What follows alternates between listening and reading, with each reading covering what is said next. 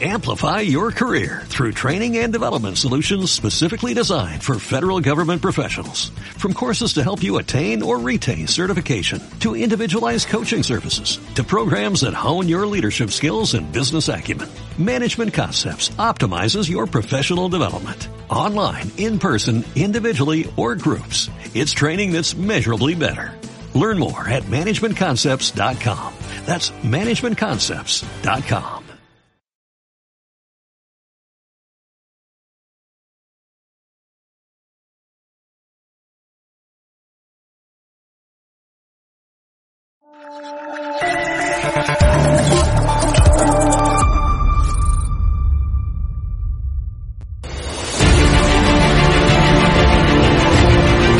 usted está siendo investigada por presunta administración desleal. es una vergüenza que la extrema derecha media ¿Quién es la extrema derecha? Los que contratan...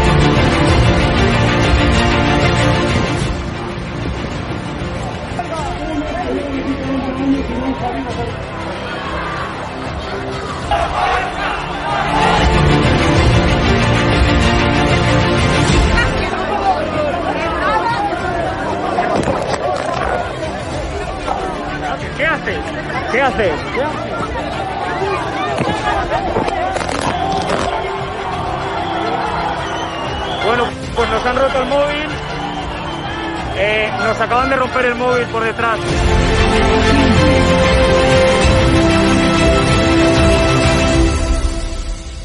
edatv.com, ¿vale? Pincháis aquí y ponéis los datos fundamentales. Y ahora, como veis, eh, nos pide que firmemos este contrato de suscripción, lo leéis con calma, por supuesto, y le dais a continuar. Y ahora nos pide que introduzcamos pues una contraseña, yo, lo doy a continuar. Y ahora me pide que confirmemos el correo electrónico. Eh, habréis confirmado vuestro correo electrónico y os pide, ¿vale? Que elijáis una membresía.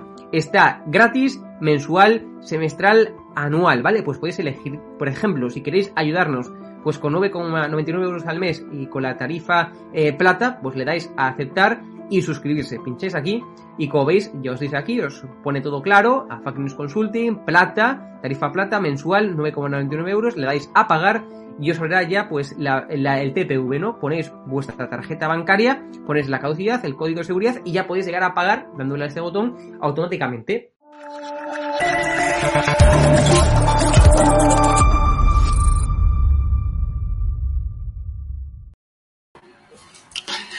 ¿Qué tal? Muy buenas noches amigos de Estado de Alarma. Bienvenidos a un nuevo episodio del Saturday Night Live, la tertulia más macarra de la noche de los sábados. Hoy tenemos que hablar de una nueva purga. Purga en televisión española, pero esta vez no les ha afectado a los críticos con el gobierno, no. No les ha afectado a los críticos con el régimen.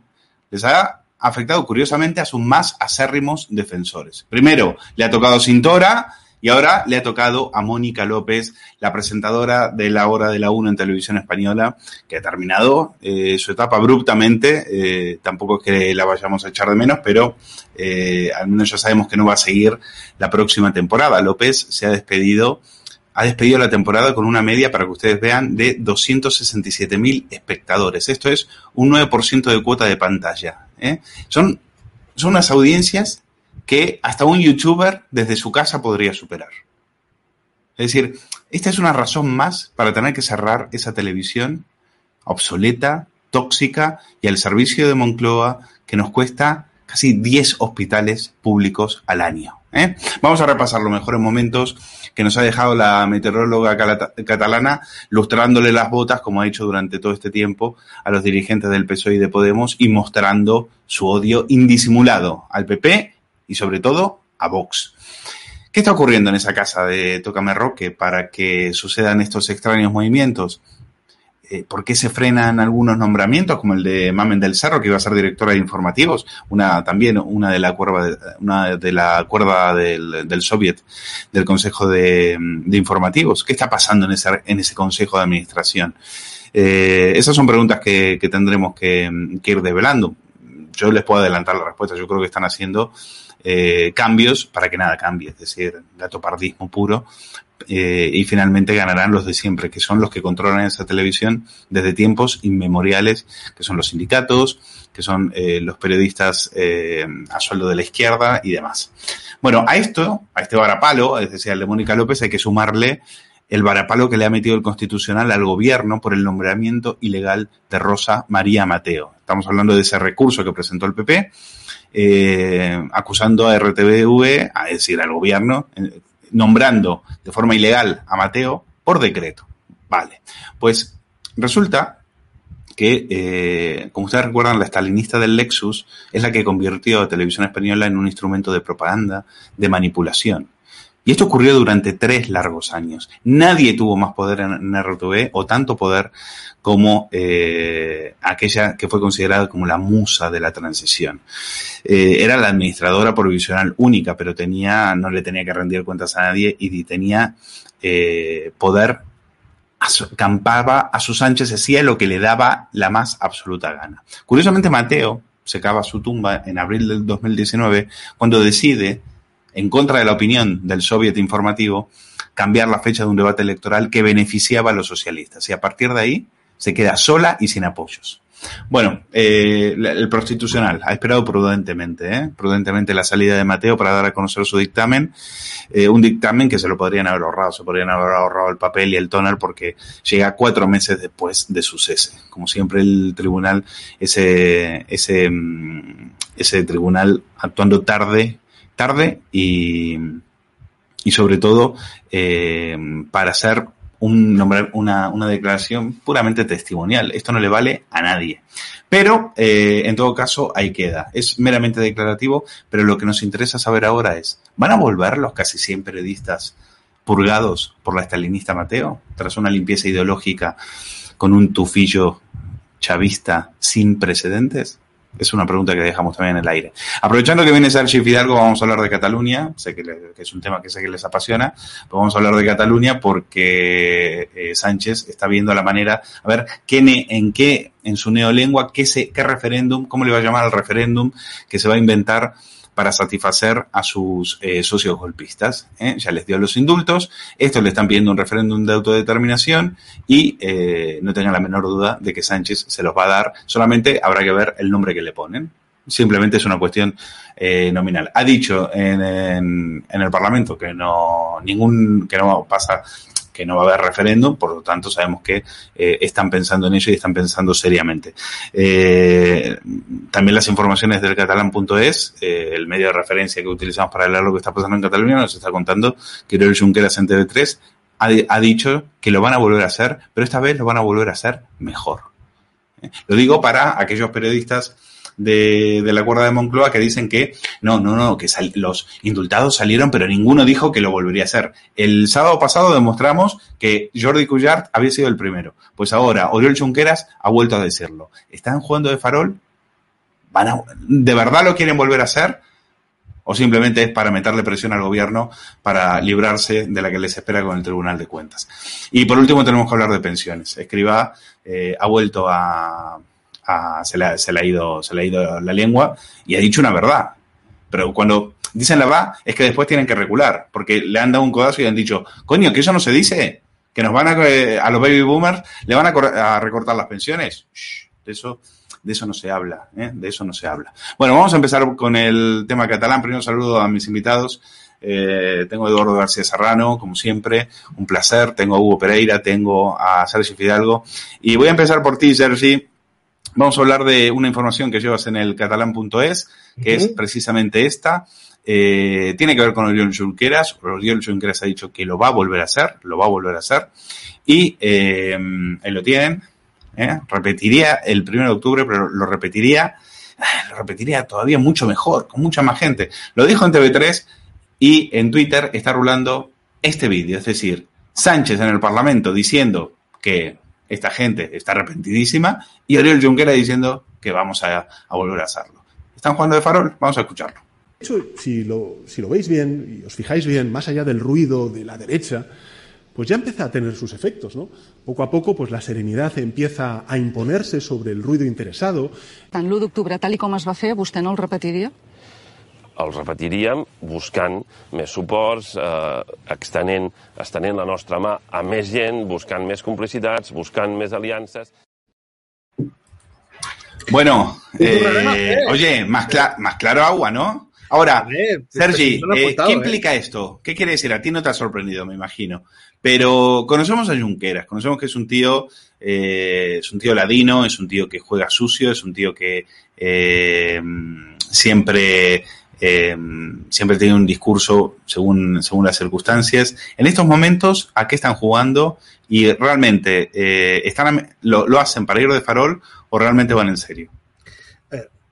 Las dos cosas, sí. Es que la, respuesta es sí a las dos cosas. No van en farol, lo, van, lo, quieren, lo quieren hacer en serio, pero no lo van a hacer a corto plazo. O sea, porque si te fijas, él no ha dicho que lo quiera, que lo vaya a repetir de aquí a dos años. A lo mejor lo, repite de aquí a 15. O sea, ellos tienen como objetivo, claro, la, la independencia. Es una panda de fanáticos, lo han demostrado con, con, creces que lo son, con su desprecio a España, con su desprecio a los catalanes que se, que se sienten españoles, con su, con su desprecio a su majestad o, al, y a todas las instituciones comunes, a todos los españoles. Por lo tanto, son los fanáticos que quieren romper España. Eso, o sea, el, lo volveremos a hacer, lo, no, va, no es una estrategia, porque realmente lo sienten. Otra cosa es que también es una estrategia a corto, porque ellos saben que perdieron, aunque hayan ganado con los indultos y estén muy fuertes, oye, este señor comiendo langostinos en la cárcel, pero está unos años en la cárcel.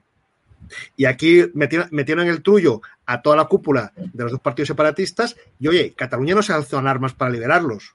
De hecho, no tuvieron ni las narices, estaban en cárceles que dirigía una consejera de Esquerra y no abrieron las puertas. Con lo cual, ¿qué quiere decir? Ellos saben que lo van a volver a hacer, lo van a hacer mejor, y eso es, esa es la clave de la palabra de, de la entrevista de Junqueras, o sea, con tiempo, por lo tanto, apretando al gobierno para conseguir las herramientas necesarias, para cuando lo quieran hacer de nuevo, tener, lo tenerlo todo atado y bien atado, y por lo tanto. Ya, aquí hay mucho también para de, de consumo interno, ¿no? Yo creo que también, también. Eh, las, las, bases fanáticas de eh, independentistas es así que quieren quieren carnaza, no, es así dice, que quieren, es así que necesitan declaraciones fuertes, no les pueden ver, estos son héroes, son mártires para ellos, necesitan, claro. eh, estas también son de, de consumo para, para, su propia parroquia, ¿no? Esa es una tercera variable, o sea, por supuesto lo dicen para enardecerla, pero claro, insisto, sí, como tú has dicho, Junqueras es muy ladino, en una frase ha dicho tres cosas, uno lo haremos, no cuándo, pero lo haremos. ¿Por qué? Porque nos lo creemos. Dos, lo haremos significa que el gobierno de España tiene que darnos cosas para que no lo hagamos mañana. Y tres, nuestros chicos, la gente que se dedican en las calles pues a quemar contenedores y amenazar a, lo, a los catalanes no, separatistas, que estén tranquilos porque nuestra promesa de luchar por esa Arcadia feliz que prometen no, no la hemos roto. Eh, vende esto, pero tenerlo muy claro, esta gente ahora está en la fase de intentar sacar concesiones a Sánchez, están en la fase de hundir a Junts y están en la fase, sobre todo, de conseguir ser la nueva convergencia. Y, y necesitan muchas, muchas, necesita que el gobierno ceda cosas, materiales, tangibles, para poder vender su parroquia. ¿Lo ves? Nosotros somos útiles y para conseguir esa independencia que deseamos, no somos como Junts, que son los pirados, sino que nosotros estamos humillando al gobierno. De ahí que, por ejemplo, lo, la clave de que Rufián el otro día se, se riera en el Congreso de Sánchez, recordándole y afiándole que, bueno, que, que, ustedes decían de que no haremos referéndum ni indultos, y ya tenemos los indultos y tendremos el referéndum, ¿Por qué? Porque, este, porque esta chulería sirve para que, para que su parroquia sigan pensando que son útiles. Y Sánchez se lo comió, porque el PSOE se comió esa humillación en el Congreso. ¿Por qué? Porque en el fondo Sánchez lo que quiere solamente es seguir pasando votaciones en el Congreso y a cambio de los diputados. De los votos pero, pero ahí también hay uno que va de farol, ¿no? Ahí, ahí, también hay otro que está ahí sobreactuando, que es, eh, que es Rufián. Este siempre está sobreactuando. No, Señor Rufián, Sánchez. Rufián siempre ¿Eh? sigue las órdenes. Cuando se ha reído de Sánchez es porque le han dicho desde aquí, desde la calle Calabria, desde Esquerra, ríete de Sánchez para, para hacer ver que, que, que, nos choteamos de ellos. Pero de mientras tendrán, tienen cuatro o cinco técnicos negociando lo que le van a sacar y lo, la, próxima reunión de la, de, la, de la mesa, esta mesa de diálogo que llaman, esta fantasmagórica mesa de diálogo, que recuerda que se van a reunir en septiembre y tendrán que, tendrán que darle algo material, porque hasta ahora, fíjate que el PNV ha conseguido cosas muy, muy, muy tangibles, prisiones, competencias muy concretas, y de momento los indultos es lo único que han sacado esta gente, cuando teóricamente en los 13 diputados de Esquerra deberían pesar más, del, más que los 5 del PNV. Esquerra necesita vender a su parroquia que su alianza con el PSOE es real y que servirá para conseguir a, a, medio plazo esa independencia que desean. Y por lo tanto tienen que chulear hacer, para conseguir que el San, hacer ver que Sánchez les va a dar algo. Y algo les dará. Ese, re, ese referéndum, eh, ¿qué diferencia hay entre un referéndum de autodeterminación y uno consultivo? Eh, yo, yo, tengo la, yo tengo la sensación de que al final lo que votaremos, que se votará, pero no será un referéndum ni consultivo ni de autodeterminación. Acabaremos votando una reforma constitucional o algo parecido a nivel confederal. Esta gente lo que quiere simplemente es crear una España fantasmagórica, unida con una serie, una serie de taifas, unida por tres instituciones comunes muy débiles, tanto PSOE como Esquerra. Por lo tanto, yo creo que eso es lo que se acabará votando. Mm, hablará mucho de, de, referéndums consultivos, de no sé qué, pero al final lo que se votará será algo que, sirva, que unos y otros, unos podrán decir que no se ha roto España porque España existe, y otros podrán decir que España se ha roto porque España está vaciada de contenido. Yo creo que esto va a ser a medio plazo. Lo que vamos a ver ahora son muchas palabras, mucha gesticulación, mucha estupidez, pero que lo que se votará al final, porque sí que se acabará votando, va a ser una, una, una constitución que sea una, una, no constitución, una especie de ente en la cual España deje de ser España, que seamos, pues bueno, como el, como el imperio austrohúngaro, una cosa muy extraña. Bueno, vamos a, quiero saber también la opinión de Eduardo García Serrano a partir de esta información que lleva el diario del País, en la cual, bueno, es una, sí, es simplemente una información declarativa hablando de Sánchez diciendo que, que no, que no va a haber eh, referéndum de autodeterminación. Eh, nunca, ¿eh? Nunca jamás. Bueno, pues ya tenemos, por supuesto que lo primero que hemos hecho es grabar este momento y guardarlo porque sabemos que, que Sánchez eh, jamás ha cumplido con, con su palabra y alguien se lo tendrá que recordar. A estas alturas, cuando Sánchez dice eh, una cosa, pues todos, como las dictaduras, todos sabemos que quiere decir exactamente lo contrario. Eh, Eduardo, ¿habrá referéndum de autodeterminación? ¿Habrá referéndum consultivo? ¿Cómo, se, ¿Cómo será la próxima balcanización de España? Pues sí lo habrá y la prueba evidente es de que esa encarnación del beso de Judas que es eh, el miserable que pernocta en la Moncloa, Pedro Sánchez, que tiene la cara tan dura como el nombre que le bautiza, ¿eh? tiene una cara pétrea, eh, ha dicho que no. Cuando Pedro Sánchez dice eh, hoy que no, mañana es que sí. Y no se le cae la cara de vergüenza porque no la tiene, carece de pudor, carece de dignidad, carece de decoro, no sabe lo que es el honor y lo que es peor, no sabe y no le importa lo que es España. Por lo tanto, habrá referéndum. Eh, hacía referencia a mi queridísimo Sergio Fidalgo a la humillación a la que le sometió eh, el rufián de Esquerra Republicana de Cataluña. Nunca un apellido le sentó tan bien a un sujeto eh, que en eh, una España decente estaría vendiendo pipas eh, en los vomitorios del Camp Nou. Nunca un apellido, Rufián, le sienta también a quien lo porta. pues no le humilló oh, Casado, no le humilló a Bascal, le humilló Rufián.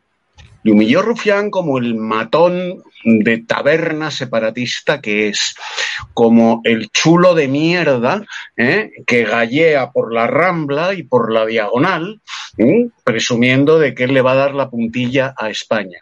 Así le humilló. También dijo usted que no iba a haber indultos. Denos tiempo. Ahí está el desafío. Denos tiempo. Habrá referéndum. Habrá referéndum y yo creo que en, un plazo menor eh, del que eh, nos decía Sergio Fidalgo.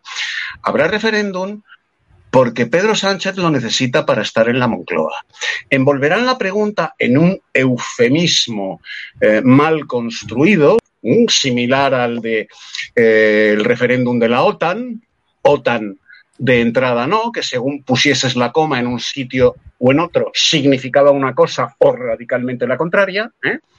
harán algo así, ¿eh? un eufemismo miserable, y además habrá no un referéndum, habrá referéndums, perdón por los, los eh, exquisitos del latín, referenda, hasta que salga que sí, hasta que salga que sí, porque en ello le va la permanencia a Sánchez en la Moncloa. Y si no cumple, si no cumple, tiene los días contados. E iremos, en eso sí estoy de acuerdo con Sergio Fidalgo, a una especie de eh, república confederal asimétrica, por supuesto Porque los catalanes, por el mero hecho de serlo, son los arios de la península ibérica ¿eh? y tienen mucho más derechos que los mulatos de la meseta, que los mulatos castellanos, que los mulatos extremeños, que los mulatos murcianos y que los mulatos andaluces, porque ellos son los arios, ¿eh? los arios ibéricos. Y entonces iremos a esa república confederal asimétrica, que muy bien definía Sergio Fidalgo, en la que España no será más que el eco, el eco de un nombre, hmm. pero nada más. Pero ponme, no, porque ponme a Sergi. Quiero preguntarle a Sergi, que, que, se quede Eduardo también. Quiero preguntarle a Sergi, Sergi, ¿hay que ir a votar en ese referéndum? Porque yo, yo creo que, claro, el problema de estos referéndums es que cuando tú vas a votar, ellos necesitan que una parte de la población vaya a votar para legitimar esa, esa, esa mamarrachada. Entonces, eh, ¿Qué hay que hacer en ese tipo de...? Porque evidentemente ganará lo que ellos quieren que, que, se, eh, que se ponga en juego, que se debata. Y al final habrá gente que irá a votar, aunque sea para votar no, y a ellos, ellos esa legitimación por parte de una parte de la población, pues entonces a ellos les, les va a beneficiar. ¿Tú qué crees? ¿Hay que ir a votar o no? Yo de entrada, espero que consigamos entre todos los españoles que ese referéndum nunca se lleve, a cabo. Está claro que ellos lo van a intentar, otra cosa es que lo consigan. En el caso de, que lo consiguieran y que espero que eso nunca, eso nunca ocurra, yo no iría a votar. De, la misma manera que no se me ocurrió ir a votar el 4N ni el 1 de octubre. Teóricamente yo podía votar, soy un ciudadano catalán, podía haber cogido y votar y votar. No. Y, no, y decidí no participar en consultas o consultas en este caso ilegales, esta sería legal porque eh, si se hiciera la de la República Federal, porque estás legitimándola. Yo no quiero legitimar algo que, que, está, que rompe el país. Por lo tanto, yo estaría por el, no por el no, sino por el no ir, por no por votarlo. No y por, lo, y por lo tanto que se lo coman ellos y si, y que, y si conseguimos, y si en ese caso, e insisto que esperemos que no llegue, porque lo que tenemos que hacer es trabajar para que eso no ocurra. Estamos hablando de un futurible, pero si ocurriera, por supuesto que no habría que votar. Eduardo, remátalo así me voy con Hugo.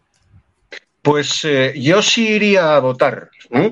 Y además, cuando eso suceda, procuraré empadronarme eh, en el piso de al lado de Sergio Fidalgo para ir a votar. E iré a votar con la cabra de la Legión y, por supuesto, con la guerrera del general Domingo Batet. General catalán pata negra, natural de Tarragona, que en octubre del 34 disolvió con dos cañonazos ¿eh? la Generalitat y el eh, Parlamento catalán que habían proclamado la independencia diez horas antes. ¿eh? Un general catalán pata negra, Domingo Batet, natural de Tarragona, se presentó ante aquella asamblea sediciosa colmada de traidores ¿eh? y con dos cañonazos disolvió a aquellos miserables que salieron esposados y fueron todos ellos a la cárcel, hasta que vinieron los socialistas dos años después a soltarlos, como hoy, exactamente como hoy. Luego, Sergi, vete haciéndome un sitio. Te lo, te lo busco. En tu, en tu, edificio donde vivas, porque yo me empadrono en Cataluña, me llevo a la cabra de la legión y me pongo la guerrera del general Batet para ir a votar. ¿Eh? Pues vale, mira, ahí, ahí, ahí, ahí, queda. Creo que es la primera vez que García Serrano defiende a un republicano, ¿eh? Grave en este momento porque es la primera vez que defiende a un republicano, en este caso. Bueno, un republicano que tuvo un golpe de Estado separatista, oye. En... Bueno, por eso le defiende, claro. claro. Respetos, ¿eh? por, por, eso le, por, eso le defiende, pero fue fusilado por los franquistas. Pero bueno, que quede, eh, que quede ahí en la memoria que Eduardo sí, ha defendido un republicano. Y por supuesto, desde aquí, todo nuestro, nuestro homenaje. Pues, eh, Hugo Pereira, estás por ahí. Perdona que te hice esperar, Hugo. No, hombre, nada, por supuesto. ¿Cómo vas de Cataluña, eh, finalmente? ¿A qué juega Sánchez y a qué juegan los independentistas? Bueno, pues yo lo vengo diciendo en las tertulias en las que he participado, ¿no? Es decir, yo creo firmemente que va a haber referéndum o referéndums, ¿no? Como estáis hablando aquí, es decir, sea la fórmula que sea, pero habrá, para que la gente me entienda, ¿no? Al igual que hubo Pablo Iglesias en el, en el gobierno cuando decía que no iba a haber, al igual, ¿no? Que hubo ese pacto eh, ese- esos socios ¿no? de, de- de tarras en el gobierno, al igual que hubo indultos a los golpistas, al igual que hubo chiringuitos a mansalva con este gobierno social comunista. Y lo va a ver por una sencilla lógica. Es decir, si tenemos en cuenta dos proposiciones, ¿no? La primera es que Sánchez quiere mantenerse en la Moncloa, sea como sea, lo ha demostrado hasta ahora con creces. Y segunda proposición, Pedro Sánchez sabe que las encuestas le dan muy mal y Pedro Sánchez sabe que le va a costar renovar la presidencia en unas futuras elecciones, con lo cual la conclusión es muy simple. Pedro Sánchez no quiere repetir, no quiere convocar elecciones eh, por una falta de, de gobernabilidad, por ejemplo, con sus socios eh, golpistas, ¿no? Es decir, son dos proposiciones claras, ¿no? Y esta lógica pues nos lleva a decir que Pedro Sánchez va a hacer todo posible por contentar a los golpistas que desde ya, desde ya, lo estamos viendo incluso públicamente, le están diciendo claramente que hay que convocar ese referéndum o como se le quiera llamar. Con lo cual, es evidente y es claro que Pedro Sánchez, que no es tonto, porque si algo ha demostrado en esos últimos, en esos últimos tiempos, no es que no es tonto, sino es que es malvado. Y para ser malvado, mentiroso, ir en contra de su propia palabra día sí, día también, hay que ser muy listo, ¿no? Con lo cual, siendo listo y siendo ambicioso como lo es eh, Pedro Sánchez, pues está muy claro que va a haber eh, referéndum o como se le quiera llamar o la fórmula que sea, pero vamos, que algo seguro 100% va a haber y bueno, y eso es lo que yo vengo diciendo en, las, en las tertulias. Mm. Voy a ir con, eh, con, con el tema de pensiones, pero antes eh, quiero a- preguntarle a Sergi, ¿cómo has visto la, la visita de los, de los indultados a, a Waterloo, la peregrinación a Waterloo? Y, oye, que, que Puigdemont a esto les engañó, a esto les, les dijo, ustedes vayan a trabajar al día siguiente, que, yo, les, yo les voy a ir a hacer una visita. Y mientras tanto se metió en el maletero de un coche y se fugó a, a Bruselas y estos comiéndose la, comiéndose la cárcel. Y así todo, estos, como no sé si es como dice Xavier Rius, eh, con síndrome de Estocolmo, yéndoles a, a, rendir, a rendirle pleitesía. ¿Qué, ¿Qué fue lo que vimos estos, estos días en Waterloo, Sergi? Es un paripé, es un paripé. En el fondo, a ver, tú imagínate, ya no solamente estos, porque estos como mínimo son de su partido, la mayoría. Es que el, el miércoles que viene va Junqueras. Claro, Junqueras se, come- se comió unos años, insisto, de prisión comiendo lagostinos, pero de prisión, mientras el otro se largó corriendo. Claro, y de Junqueras Esa conversación Junqueras-Puigdemont. El miércoles, ¿no? Dice, El miércoles. Me el gustaría. nacional.cat dice que, dice que se reúnen el miércoles. El bueno, miércoles, va, el miércoles, el miércoles. va, Esa me va a haber gustaría que estar muy atento, ¿no? ¿Qué? ¿Cómo, cómo? Claro, va a haber que estar muy atento, pues se odian. Estos no se pueden ver ni en pintura, ¿no? Esa, esa, pero claro, me gustaría verla, eh, que alguien le pusiera un micro cuando estén a solas. Tiene que ser, lo que escucharíamos allí sería digno, digno de una película de, estas duras, eh, de, de- Tarantino. Lo que me cuentas, hombre, ya no solamente es un tema de sistema de, Estocolmo, pues todos estos tienen muy claro que para seguir viendo el momio, pues tienen que estar, tienen que estar en la ficción. Seguro que, seguro que cada, durante los tres y pico años y pico que han estado encerrados, hombre, han pensado en Puigdemont y no precisamente pa- para pensar cosas bonitas de él. Pero claro, ellos, mm, la vida es larga, ya se la han comido, ahora son los Mm. héroes, saben que pueden sacar rentabilidad económica. Héroes me refiero para el separatismo. Pueden- saben que pueden vivir del chollo durante solamente de, de- de esta condición de teóricamente héroes durante toda su vida y por supuesto van a hacer la- lo que haga falta para mantener esta pamema de que son héroes por la libertad poner la mano y no te preocupes que les caerá un chollo detrás de otro hasta que se mueran. Por lo tanto, bueno, no, no- están haciendo la ficción para que la gente siga pensando que hay una cierta unidad entre nuestros héroes, nuestros exiliados, nuestros presos políticos y que hay algo muy grande porque trabajan juntos por la libertad y mientras a poner la mano y no te preocupes como se seguirán colocando a sus cuñados, a sus primos, a sus, a sus, a sus hijos, a sus nietos, ellos mismos. Es, es pura es pura jeta, es pura jeta. Es pura jeta. Bueno, vamos a hablar de, de pensiones, por cierto. ¿Cómo ha puesto eh, Eduardo eh, García Serrano el chat? Eh, lo ha encendido con, con la mención del general Batet, anunciando, atención, en exclusiva, que si hay referéndum, Eduardo García Serrano estará en Cataluña votando eh, como un bendito con la cabra de la Legión. ¿eh? Queda dicho, eh, lo ha adelantado aquí en el Saturday Night Live y cómo, cómo ha puesto el chat. Se han- se- todos firmes en el chat eh, homenajeando a Eduardo García Serrano después de esas, de esas declaraciones. Bueno, por cierto, también pueden saludar a- a nue- al, al director de estado de alarma, a Javier Negre, que hoy cumple 36 años, insultante juventud, la de este chico que eh, ha fundado, bueno, como periodista, eh, lo, lo, ha sido todo en el mundo y ahora eh, fundando, eh, sacando adelante un proyecto tan, tan, tan apasionante y tan ambicioso como EDATV. Desde aquí, eh, Javier, un fuerte abrazo y que pases un muy feliz cumpleaños. Bueno, vamos a hablar de pensiones. Esto es lo que ha dicho Escriba. Escriba es un boca chancla y a veces eh, se le escapa y para nosotros es un, es un festín porque a veces se va de lengua y dice lo que el gobierno quiere ocultar. Lo que el gobierno quiere ocultar es que va a haber un recorte de pensiones y que, y que va a haber entre 9 y 14 millones de españoles que se van a, a perjudicar, que han cotizado toda su vida y que eh, este gobierno, para mantener a todos sus chiringuitos, sus ministerios, eh, a, sus asesores a dedo, a toda esa eh, casta funcionarial, eh, a la cual mantenemos con nuestros, con nuestros, mantenemos con nuestros impuestos, pues para eso hay que sacrificar a los pensionistas. Para este gobierno, el, el mejor pensionista es o el que está muerto o el que sigue trabajando. Es decir, el que no, el que cotiza y no cobra. Sobre todo, que no cobre. Y si cobra, pues yo creo que algunos tendremos que esperar hasta los 80, 85 años para ver si, si, nos, si nos cae un duro. Escriba.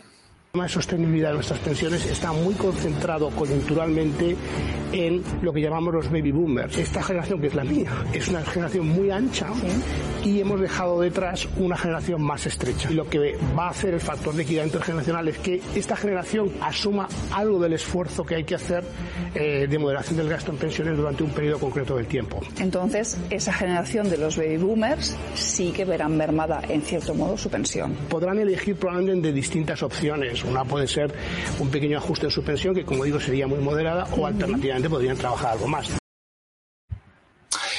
Bueno, eh, Eduardo, tema de pensiones, un tema que tú conoces muy bien. Una generación, eh, el nombre lo dice todo, baby boomers, con lo cual va a haber una, en los próximos años una avalancha de pensionistas, gente que ha cotizado toda su vida y a la cual este gobierno ya le ha dicho que se vaya ajustando el cinturón porque no hay, para ellos no hay dinero.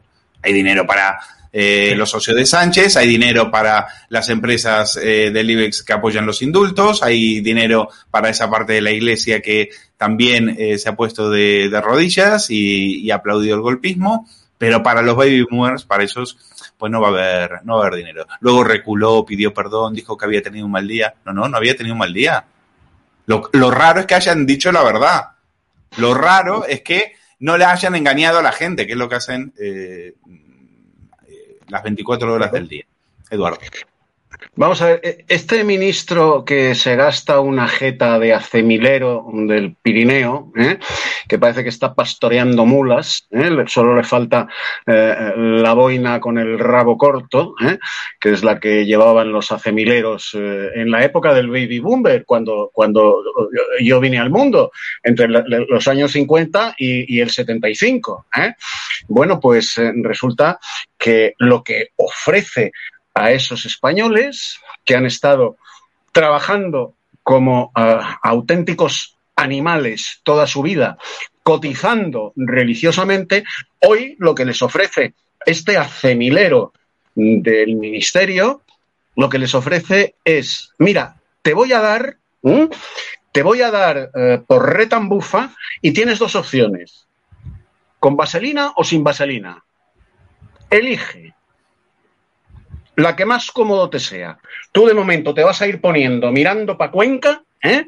que yo desde el ministerio te voy a sodomizar cuando estás a punto de jubilarte y la opción que te doy es, ¿quieres vaselina o sin vaselina? Por cierto, la vaselina la vas a pagar tú con tus cotizaciones, o sea que no te queda más que una opción. Es una auténtica la voy a pedir a, a vergüenza de chulos baratos, ¿eh? De chulos baratos que pastorean un pueblo que no es un pueblo, que es un rebaño. Porque esto es, esto es para que, para que los baby boomers se hayan echado a la calle, se hayan echado a la calle. O sea, aquí solo nos echamos a la calle porque no se puede hacer botellón. Porque meten en la cárcel a un rapero de mierda, ¿eh? se organiza la Rosa de Fuego en Barcelona, a un rapero de mierda. Cuando a los baby boomers, que son junto con sus padres y por supuesto sus abuelos, los que han levantado este país, ¿eh? y llamo mm, a España, a este país, con todo el dolor de mi corazón, porque llamar a mi patria a este país es como llamar tía a mi madre o tía a mi mujer, ¿eh? resulta que, que aquí no se levanta nadie. Aquí todos en el sofá viendo la Eurocopa. Y le están diciendo a la generación más ancha de este país, que ya está rondando la edad de jubilación, que te voy a dar por el culo con o sin vaselina. Elige. Y si eliges vaselina, te la deduzco de tus eh, eh, eh, contribuciones. Esto es, esto, esto es para que a- al acemilero este del, del- del ministerio le hubieran corrido a gorrazos. Le hubieran corrido a gorrazos por la castellana. Pero aquí no pasa nada. Aquí no pasa nada. Estamos eh, tirados en el sofá con la Eurocopa y lamentándonos que, que- que los niños se nos han quedado secuestrados en Palma de Mallorca porque les hemos dado permiso para que vayan a hacer macrobotellón y a hacer concursos y a dar saltos como zulúes en la playa. Bueno, es lo único que eh, nos preocupa.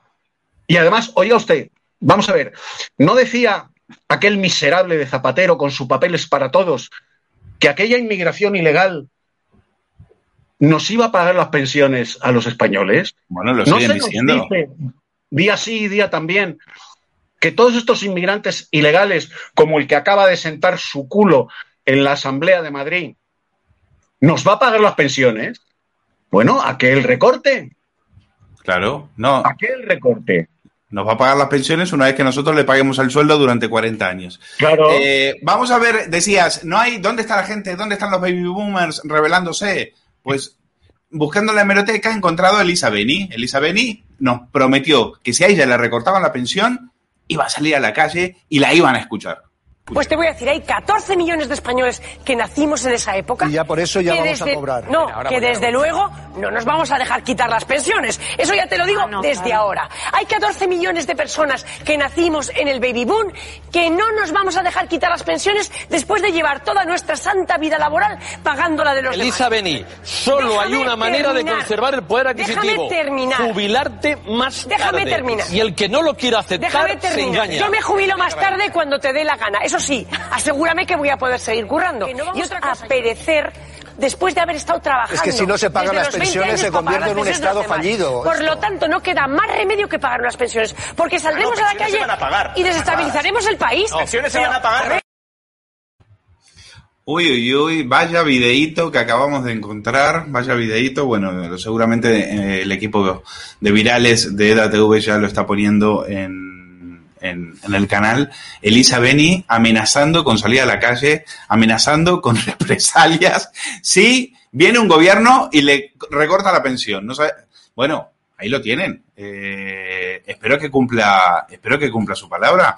Eh, Vidalgo, ¿estás por ahí? Sí, sí. ¿Tú crees que Eh, vas a cobrar la pensión, Sergi? Tú no eres baby boomer.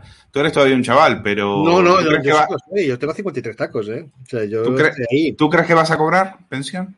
Yo creo que voy a cobrar una pensión, iba a decir de mierda, pero bueno, ya lo digo, una pensión de mierda. Si, ha- si algo, algo cobraremos, porque supongo que de aquí 15 años los jubilados seguirán votando. Y como los jubilados son siempre el, el co- el- el- el colectivo que va a votar, acostumbrado a votar, algo nos tendrán que dar. Ahora está claro que con las políticas de Sánchez, otra cosa que es que lo que nos dé, nos dé para vivir y, vivir dignamente. Y eso lo dudo bastante. Porque claro, aquí el radicalismo verbal que muchas veces tiene cierta izquierda, para defender a los pensionistas, a los, a los parados. Luego, cuando están en el gobierno, lo que se, como se dedican básicamente a mantener sus chollos y a vivir del cuento, pues se dedican a, y sobre todo a destrozar la economía, generan las condiciones para que luego, cuando tenga que venir un el Partido Popular, Vox o bueno, los partidos conservadores a intentar gobernar, a intentar solucionar lo, que ellos han destrozado y tengan que, tengan que incidir en lo que están haciendo esta gente, que es, oiga, tenemos que, para poder pagar el desastre que ustedes han creado, tendremos que intentar racionalizar las pensiones, tendremos que intentar bajarlas, entonces saldrán todos a la calle, la Beni está la primera con 5.000 pancartas, pero por supuesto ahora no salen. Veremos, veremos a Beni, veremos a Beni protestar Con Rajoy, con- contra con- Sánchez, contra Sánchez. No, no, no, no me has entendido. Cuando, cuando manda el PP. Ah, vale, vale, vale. Claro, ahora no, ahora Vale. va a salir. Oye, hoy quiero ver. Hoy, hoy Mira, hoy, bueno, no, no, lo, no lo voy a ver hoy porque hoy prefiero eh, ver cualquier cosa, pero eh, seguramente después cuando analice la hemeroteca voy a mirar a ver si, eh, si hoy estuvo Elisa Beni en la sexta, voy a mirar precisamente a ver si ha dicho algo exactamente sobre, sobre las, a ver qué ha dicho sobre el tema de los baby boomers. ¿eh? Vamos Seguro- a- seguro- ahí seguro- está la hemeroteca para, para Pero, demostrarlo. a ver, Beni esta se dedicará, a- se dedicará a justificar al gobierno. Esta solo saldrá a la calle cuando, cuando el presidente se ha casado a Bascal o a alguien del PP o de Vox. Sí, ahora mismo a poner la mano y que, que va, que- va a salir a la calle. ¿Qué va a salir a la calle? Esto, esto solo sale a la calle cuando, cuando, cuando gobierna el centro derecha. Mientras gobierna el centro izquierda o a, la, o a la izquierda radical, como en este caso, se dedican a cobrar, a callar y a aplaudir, como siempre. Sergi Fidalgo, eh, director del catalán.es, te agradezco muchísimo que te hayas pasado por, por el programa. Ha sido un placer tenerte como siempre. Muchas gracias y, y como siempre seguimos leyendo lo que pasa en Cataluña a través del catalán.es. Un fuerte abrazo. Un fuerte abrazo y nos informamos en la DATV que lo hacéis muy bien y gracias por toda la labor que hacéis de defensa de la Constitución y de la nación. Gracias a ti. Un abrazo. Bueno, vamos a seguimos. Hugo Pereira, quiero preguntarte por el tema de las pensiones.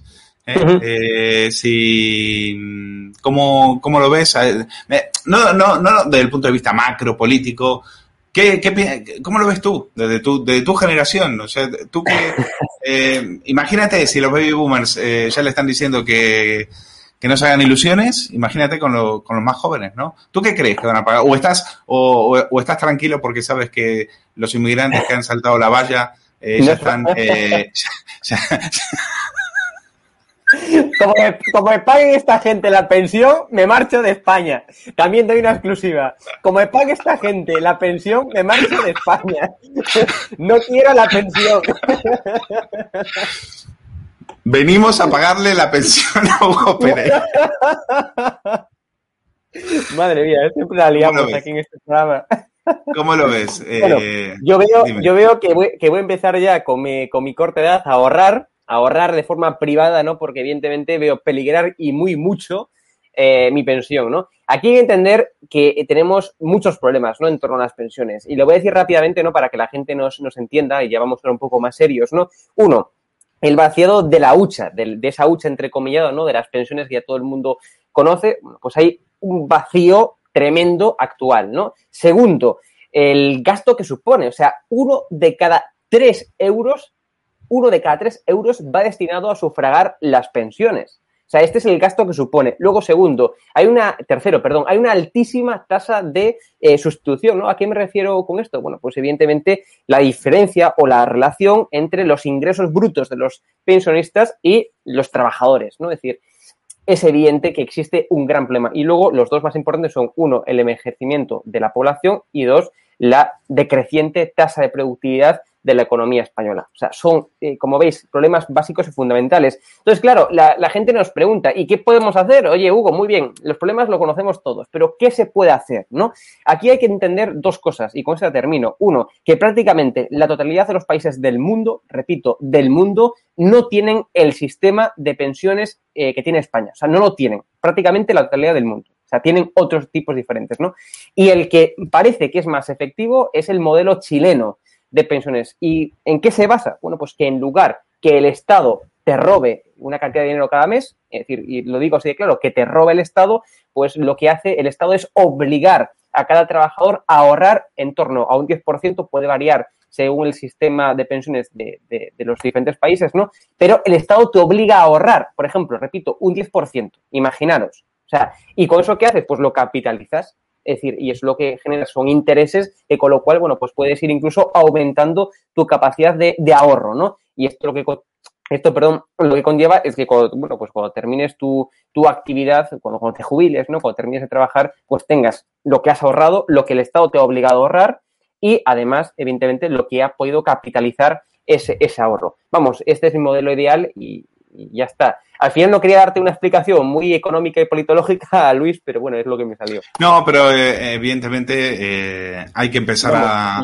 que Hay, otras soluciones. eh, este sistema, eh, hay que decirlo, está en bancarrota. Este sistema eh, Sí. servía para principios del siglo pasado, cuando el, em- cuando la el- el nivel de vida eh, o era podía ser, no, no el nivel de vida, sino el límite de edad, el límite de vida podría Sí. ser 60, 65 años, pues ahí podrías, eh, tenía, te podía tener algún sentido, ¿no? Eh, en este momento no tiene ningún sentido, hay miles de sitios en España donde hay más pensionistas que, que trabajadores. Claro. Entonces, eh, y el mercado laboral español está, está como está, precisamente porque hay que liberalizarlo y ningún gobierno se atreve a hacerlo porque eso tiene un coste político y nadie se atreve a eso. Y sobre todo, y sobre todo, si cerrarían, si cerrarían empresas públicas como Televisión Española que no tienen ningún sentido, tóxicas, manipuladoras, que sirven de instrumentos de propaganda para el gobierno, pues eh, ahí tendrían mil millones, por ejemplo, para pagar pensiones. Pero eso no lo van a hacer, ¿no? Eso no lo van a hacer porque necesitan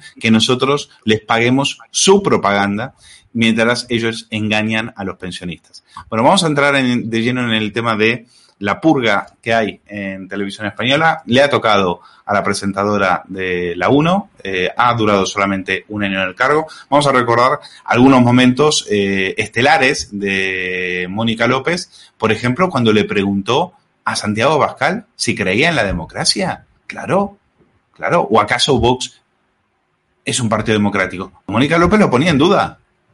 Señora Bascal, usted dijo ayer en el Congreso que este es el peor gobierno en 80 años. ¿No cree en la democracia? No entiendo su pregunta. No entiende mi pregunta. Entiendo que usted está No. comparando un gobierno elegido en las urnas con un gobierno totalitario. Yo lo que está estoy diciendo diciendo que este gobierno es, que- peor. Bueno, es que quizá me quede corto y tengo que pedir disculpas. Este probablemente es el peor gobierno en 800 años. Pero lo cierto es que en 80 años desde la guerra nadie nos llevó a una deuda pública de esta naturaleza, nadie nos llevó a una contracción económica y a una destrucción del Producto Interior Bruto de esta naturaleza y nadie nos llevó a una división territorial mayor con pactos con los separatistas y con los herederos del terrorismo. Anteayer tuvimos que ver al presidente del Gobierno lamentando profundamente la muerte de un terrorista y hemos tenido que escuchar en las redes sociales el llanto, el lamento, el testimonio desgarrador de una mujer como Toñi Santiago que su hija fue asesinada por la banda terrorista ETA, igual que vemos el llanto y los testimonios desgarradores de muchos españoles que han perdido a sus familiares de los que no se han podido despedir, con un gobierno que les mintió sobre la pandemia, Bueno, pero quizás el momento cumbre de Mónica López fue cuando entrevistó a Rocío Monasterio. Fue tal el grado de manipulación, de sectarismo de esta activista, que la Junta Electoral le tuvo que eh, parar los pies y, decirle que por ahí no. Y de hecho la propia televisión española reconoció que López se había pasado de frenada. Vamos a escuchar eh, un fragmento de esa entrevista. Es aquí el día después de las agresiones de Vallecas. Bueno, sí que es lo verdad que en hace dos programa, días. en este programa hemos hablado de Lo las ha tenido agresiones aquí en sentado Vallecas hace dos días. todos- Le ha pedido que condenara todos- las agresiones de a Vallecas. todos Yo los creo que no. políticos que, han venido a esta casa en el momento adecuado se le pregunta por las cosas por, con ¿Por criterios qué a Pablo Iglesias nadie le ha preguntado por qué no ha condenado a las agresiones de Vallecas? Ningún medio de comunicación. Las preguntas las hago yo, señora Monasterio. No, es una reflexión que deberíamos hacer. Yo creo que hay una doble vara de medir, ¿no? Yo condeno absolutamente todo, condeno las agresiones contra cualquier partido político, contra cualquier político, incluido Pablo Iglesias.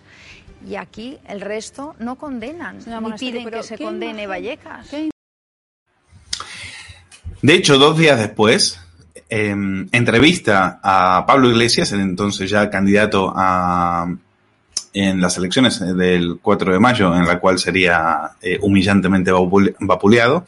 Y Iglesias se permite decir que Vox fue a provocar a Vallecas y no se atreve con él.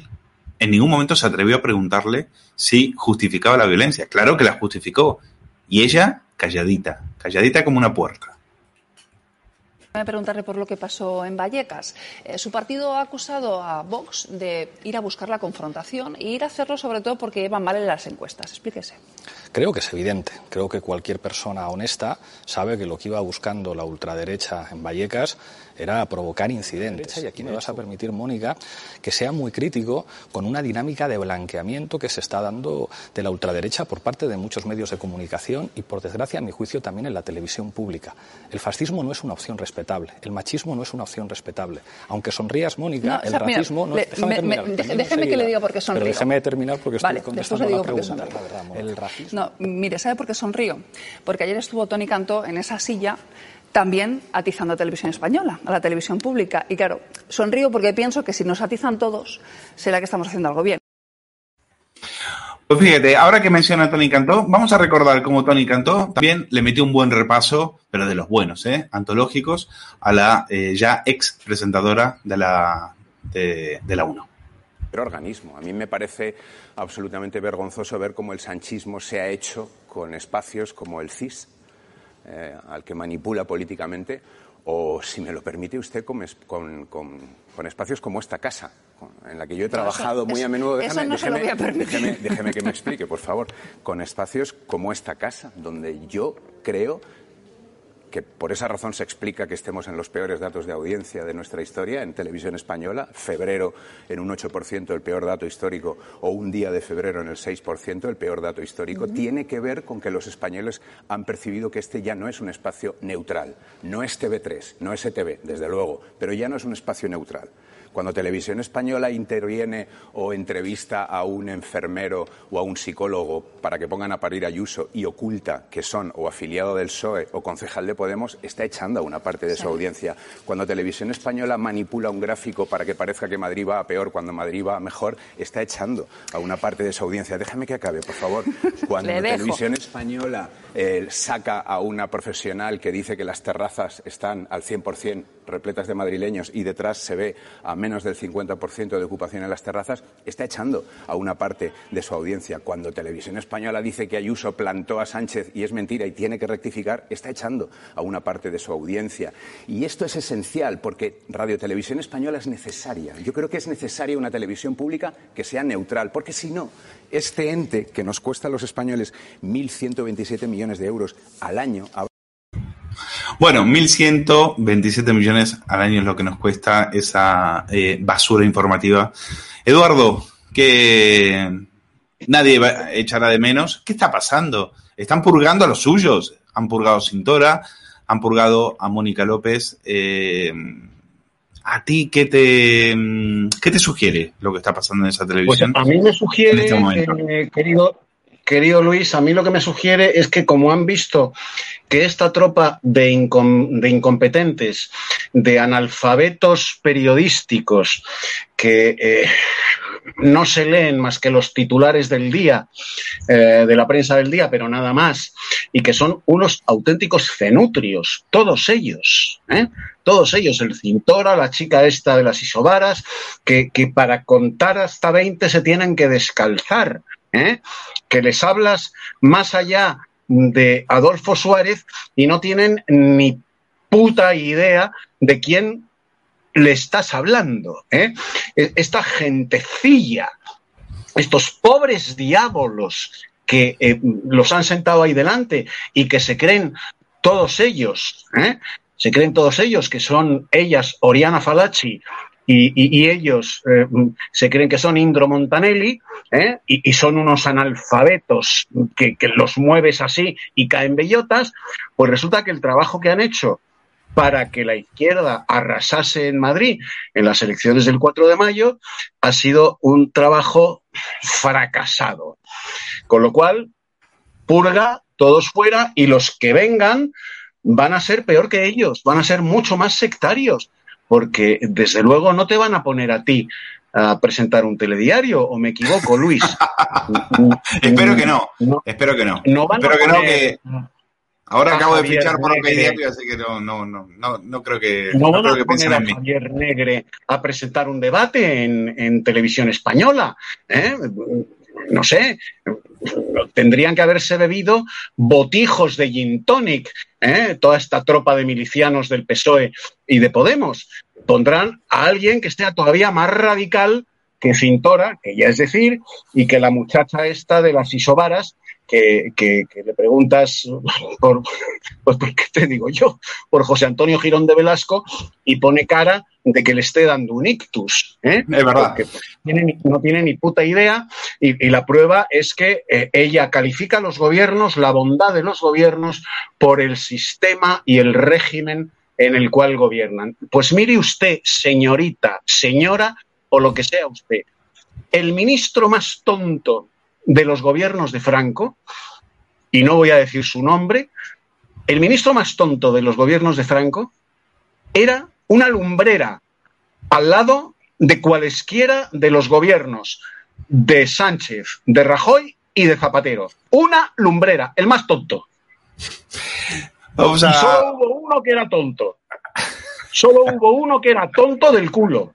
Bueno, pues ese, cuyo nombre me voy a ahorrar por respeto a sus hijos, ese que era tonto del culo y que nos hizo empezar el curso universitario, en vez de empezarlo en septiembre, lo empezamos aquel curso universitario en enero, porque le salió a él de sus partes, Franco lo echó a patadas en el culo, ¿eh?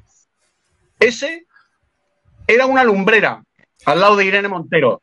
Pues dejo, a ver, en el chat, que en este momento tenemos 1.200 personas viéndonos en directo, eh, a todos ellos, por supuesto, muchísimas gracias. Adivinanza, ¿de qué ministro de Franco está hablando García Serrano? Ponerlo en el chat. Y el que, el que adivine, el que adivine, le invitamos a tomar una tortilla ahí a Santiago con Hugo Pereira, ¿eh? Eh, que les va a mostrar también la, la catedral y, y algo más. Bueno, Hugo Pereira, vamos a ver. eh, Mónica López, ¿qué, qué crees que está pasando? ¿Qué, eh, ¿Qué te dice tu olfato periodístico? Porque eh, esto es raro, ¿no? Primero Sintona, Sintora, después. Y todo esto sucede después de la renovación del Consejo de. Administración. ¿Habrá tenido algo que ver aquí el. Partido Popular en el decir, bueno, mira, yo te renuevo el Consejo de Administración, pero tú me limpias a toda esta gentuza?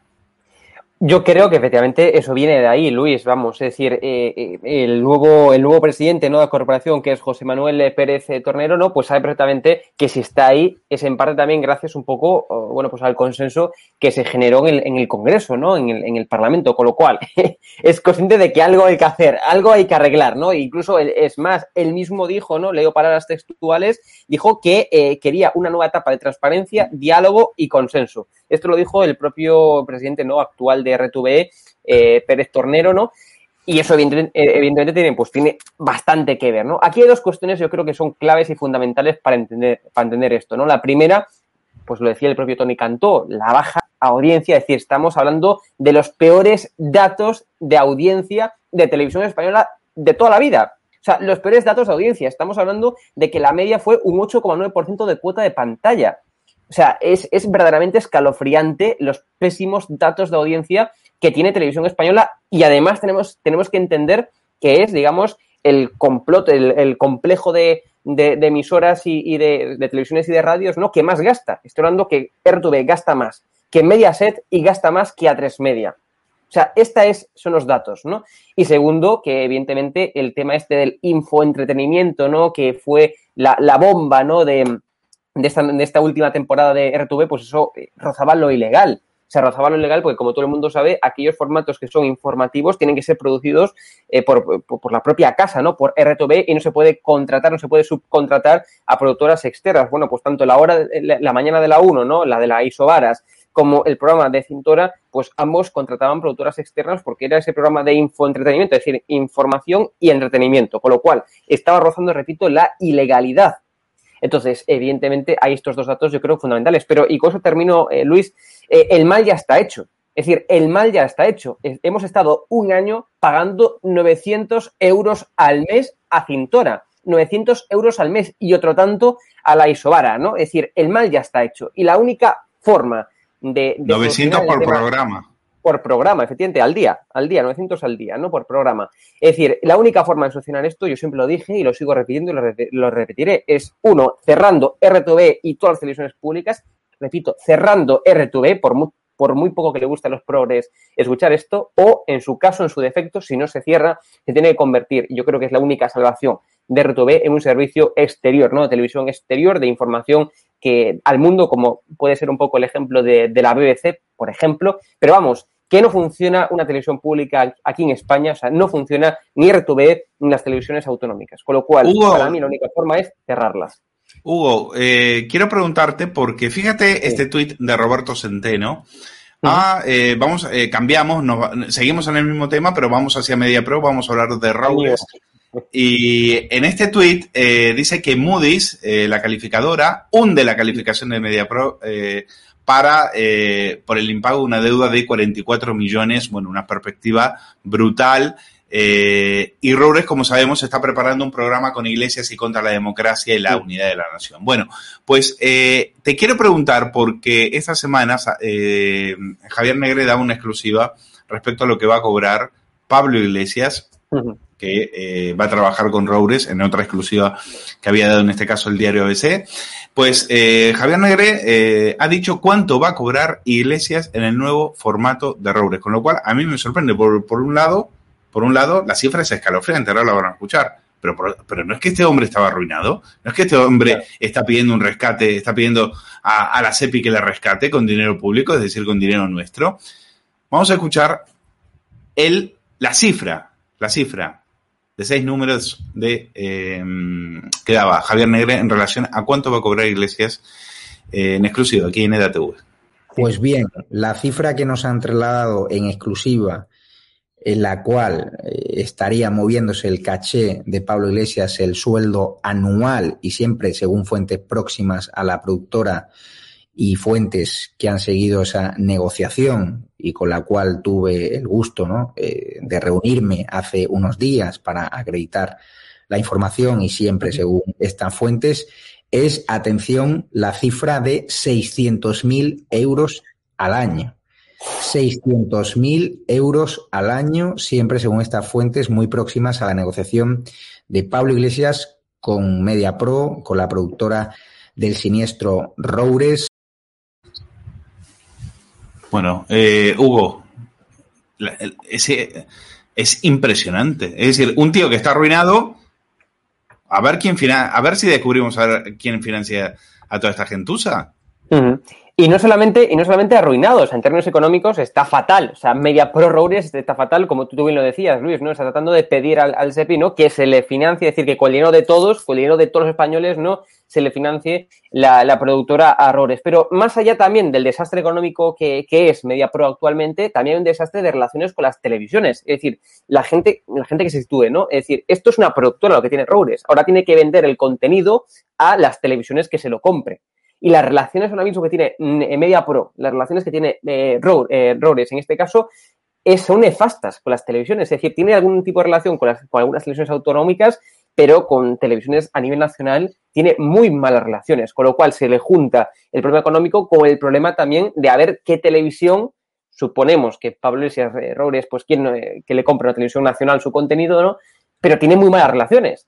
Eh, suponemos que, claro, evidentemente al ser Pablo Iglesias, bueno, pues habrá mucho más mercado para comprar. Y yo creo que, que, que Robles en este caso pues lo tiene todo, todo pensado. Es decir, eh, tengo mala relación con las televisiones, tengo un agujero económico, eh, bueno, increíble, ¿no? Es decir, entonces la única solución pues es Pablo Iglesias, que por el morbo de ver a Pablo Iglesias, bueno, pues habrá alguna televisión, incluso yo creo que a nivel nacional, pues que se lo pueda llegar a comprar ese contenido, ¿no? Pero la realidad, sí, Luis, algo. Bueno, no, vamos a la zona. eh, es que me quedo sin tiempo y quiero ir a la zona bizarra, porque ya entramos en zona bizarra, con lo cual, bueno, ajustarse los cinturones. Eh, hablábamos de Mónica López. Eh, me he guardado un momento, un momento para estos que defienden, que se llenan la boca hablando del feminismo y señalando a Vox por homófobos, por machistas, como hacía Pablo Iglesias, sin que la otra dijera absolutamente nada. Pues vamos a, vamos a hablar de un momento de un momento, eh, yo no diría machista, ya diría prácticamente, eh, bueno, no sé, eh, de vergüenza ajena, en el cual un tertuliano eh, de, ese programa tuvo un comentario aberrante eh, sobre Isabel Díaz Ayuso. Y nadie, ninguna de esas asociaciones de mujeres RTV o ninguna de estas hizo ningún, ningún tipo de comentario, denuncia para frenarlo. Vamos a escucharlo. Ahí tenemos a Isabel Díaz Ayuso, si la reconozco de espaldas, con un abrigo verde. Es Isabel fácil de Díaz reconocer Ayuso de hablando espaldas. con... Es fácil de reconocer de espaldas, o sea que... Yo creo que sí que lo es. Isabel Es fácil de reconocer de espaldas. Sí, se reía la otra idiota. Sí que lo es. ¿Eh? Bueno, estos son los, eh, los adalides del feminismo.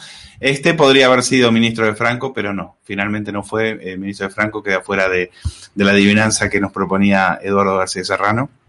Y quiero, y, quiero aprovechar también para hablar de otro momento, otra información, que esta sí que es hablando de machismo, pero esta es fantástica, porque el digital de Pedro J se supera. Mira esto, vamos a ver, eh, para los que estén interesados, máster en masculinidades. Máster en masculinidades, porque ser macho mata. ¿eh? El hombre asesina. Fíjense esta información que lleva eh, el español. ¿La tenemos ahí? Bien, ahí la tenemos. Ser macho mata. Y ese sujeto que está ahí da un máster en masculinidades. Y el español dice que el hombre, claro, que el hombre asesina, el hombre asesina. Eso sí, los tertulianos de televisión española se eh, permiten comentar eh, eh, la parte trasera de Isabel Díaz Ayuso y encima la presentadora se ríe. Bueno, ya no, ya risitas pocas porque le acaban de borrar la sonrisa. Eduardo, esto, esto pinta muy mal, ¿eh? ¿Eh? Esto pinta muy mal. máster, lo que nos Bueno. faltaba, un máster de masculin- masculinidades. Que se lo den a, que, que se- que se lo den a Onega. Como tú has dicho eh, de Onega, eh, yo lo conocí, él no se acordará de mí, eh, porque yo era muy jovencito entonces, ¿m? pero yo a Onega le he visto, le he visto no una, ni dos, ni tres veces, en varias ocasiones, en el edificio arriba, que está al final de la Castellana. ¿eh? Hoy es un edificio que pertenece, eh, eh, creo que al Ministerio de Hacienda, en fin, al Estado, que era donde estaban todos los periódicos del movimiento.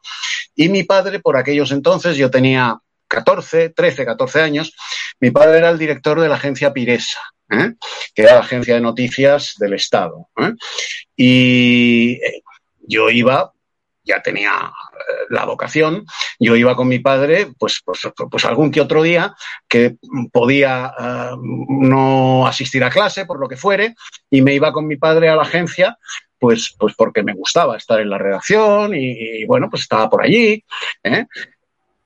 En numerosas ocasiones, en numerosas ocasiones en los ascensores, mi padre y yo 13 añitos, 14 añitos, coincidíamos con Fernando Onega y otros muchos de los que ya hablaré algún día. ¿eh?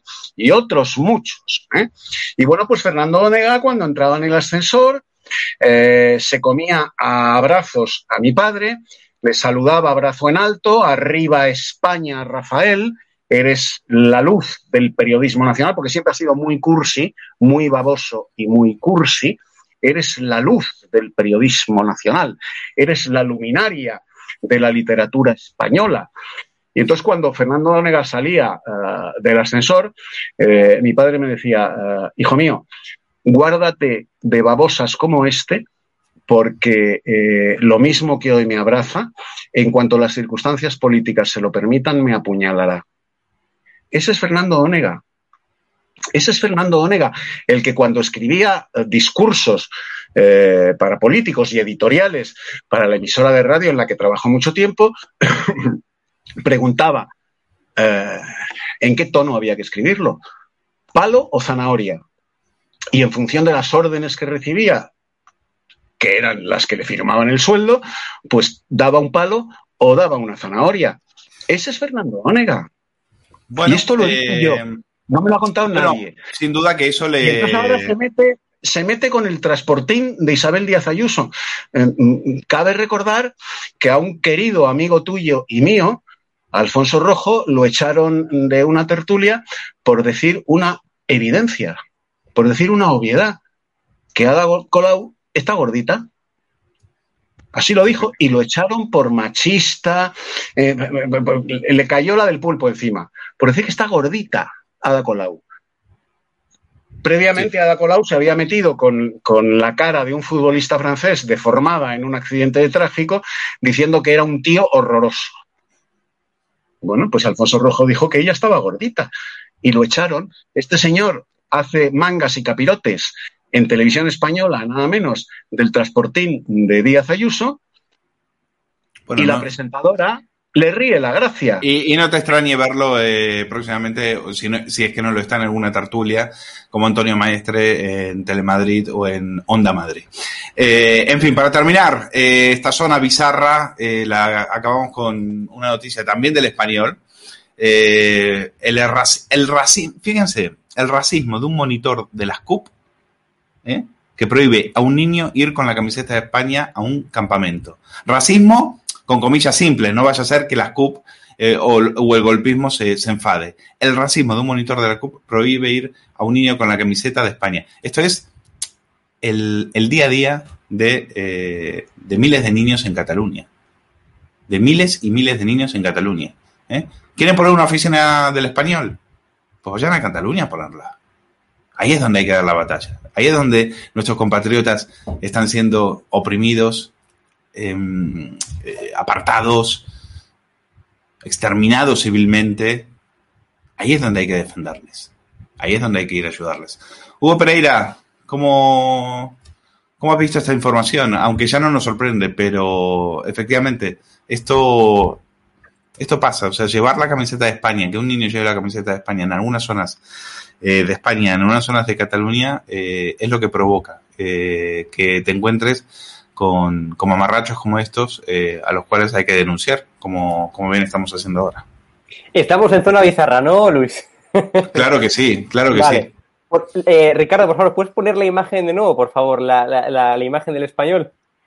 Fíjate la cara, Luis, que le robaban el bocadillo cuando era pequeño. O sea, ¿pero ¿qué puede decir este hombre? Pero si ya estamos Sí, viendo la, cara de este tío. La cara de que le robaban el bocadillo. Pero fíjate, con esa carita, con esa carita de no haber roto un plato, con esas gafitas eh, de John Lennon, pues mira el peligro que tiene. Mira el peligro que tiene prohibiendo a un niño ir con la camiseta de, de España. Pero bueno, el otro día pasábamos un vídeo en el cual eh, había una imagen eh, en la cual a, a una niña, una niña pequeña lloraba porque tenía la camiseta, incluso alguno, eh, algún independentista le llamaba puta. ¿eh? Es decir, no tienen, ni- no tienen, bueno, es que son, de verdad, es que son así, como decía eh, García Serrano, son nazis, son, se creen la yo- raza superior. Pero literalmente, ¿no? Es decir, yo he estado en Cataluña como, como bueno, como fue público en esto alarma, eh, y a mí me llegaron a escupir por la calle, es decir, eh, incluso con mascarilla, me, alguien me reconoció, ¿no? Por la calle en Cataluña y me llegaron a escupir. O sea, esto es Cataluña ahora mismo. O sea, esto es, repito, Cataluña y lo que está pasando en Cataluña ahora mismo. Y el adoctrinamiento que hay en las aulas, el adoctrinamiento que hay en la política y todo el sectarismo, ¿eh? Y los racistas, porque esta gente sí que son racistas de verdad, ¿entiendes? Es lo que está ocurriendo, ¿no? Es decir, es verdaderamente abominable lo que estamos permitiendo. Porque si, se, digamos, si se está, si está ocurriendo eso es porque se está permitiendo que ocurra. O sea, y esa es la cuestión. O sea, este tío, este tío que tiene cara de, digo, de, no haber roto un plato, es decir, tiene un odio por dentro que es verdaderamente, bueno, pues, eh, pues increíble, ¿no? Que haya personas que puedan llegar a tener ese odio por dentro y llegar a ser verdaderamente, bueno, pues racistas, ¿no? Porque esta gente, ya que le gusta jugar con el tema, con el rollo de las razas, ¿no? Pues son verdaderamente racistas y una panda de, de hipócritas, ¿no? Es lo que hay. Pero vamos, eh, a mí me sorprende los días esto que, que gana, que gana España, ¿no? Porque a pesar de, de esta gente, ¿no? Sí que salen muchos progres eh, con la bandera de España y que, que luego, luego la rechazan, ¿no? Y luego salen con la bandera de España cuando gana España en la Eurocopa. Pero bueno, aclararos, aclararos, ¿no? Eh, Yo siempre digo que, la, que cada vez que gana España, ¿no? En la Eurocopa, algún partido, pues es el día de la hipocresía, ¿no? Es decir, nos hartamos de ver a progres con España de un lado y España por otro, que mientras, o sea, que cuando termina la Eurocopa le das por el culo a España y luego mientras es la Eurocopa, ¿no? Viva España. Y viva Españita, como veíamos otro día, trending topic en Twitter, no Españita, es decir, es, eh, o sea, los progres son hipocresía, pura y dura. Son los sinónimos de hipocresía, ¿no? Entonces, a mí verdaderamente ya no me sorprende nada de lo que pueden hacer los independentistas eh, y repito, y si lo hacen es porque se le permite y no se debería de permitir en España. Y tienes toda la razón, parece mentira que, que este con esa cara de pánfilo se permita eh, arruinarle, se crea eh, la raza superior. Eh, este se llama Paul Gómez Buch, o Buch, y es profesor en Olesa de Montserrat, en Barcelona, y fue en las listas de, de las CUP. Pues lo, pues nada, eh, esta zona bizarra ha sido demasiado y he quedado agotado, así que vamos a dejar el, el programa aquí. Ha sido una, una noche muy divertida. Les agradezco muchísimo a Eduardo García Serrano.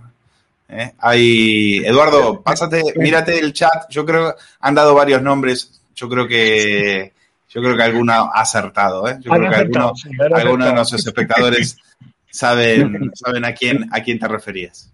¿Me permites una cosita en la hora de la despedida? Si yo soy el padre o el abuelo de esta criatura, eh, segregada por llevar la camiseta de la selección española, eh, a, a este hurón separatista eh, con cara de pajillero y de pagafantas, eh, las próximas navidades, eh, Papá Noel o los Reyes Magos, mejor, los Reyes Magos, que son más españoles, le regalan una sillita como la de Pablo Echenique. Bueno. Eh, ahí, ahí lo dejan, rematando. Eduardo García Serrano, Hugo Pereira, gracias por estar con nosotros. Una noche más en el Saturday Night Live. Gracias por haber estado ahí del otro lado. Gracias por vuestros comentarios, por vuestro apoyo. Eh, y sigan apoyando EDATV, eh, que es, eh, ya saben, una plataforma en la cual se respira libertad y podemos hablar libremente, pero para eso, para poder seguir haciéndolo, necesitamos eh, vuestro apoyo. Gracias a Richard en la realización y cuídense mucho. Hasta el sábado que viene.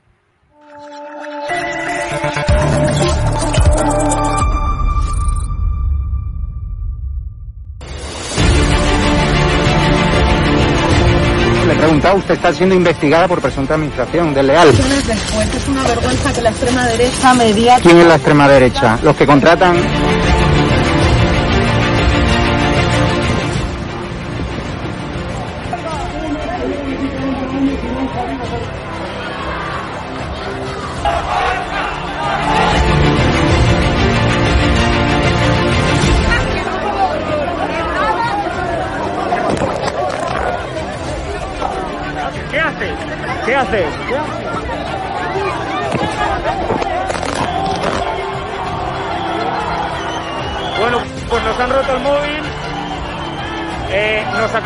el móvil por detrás.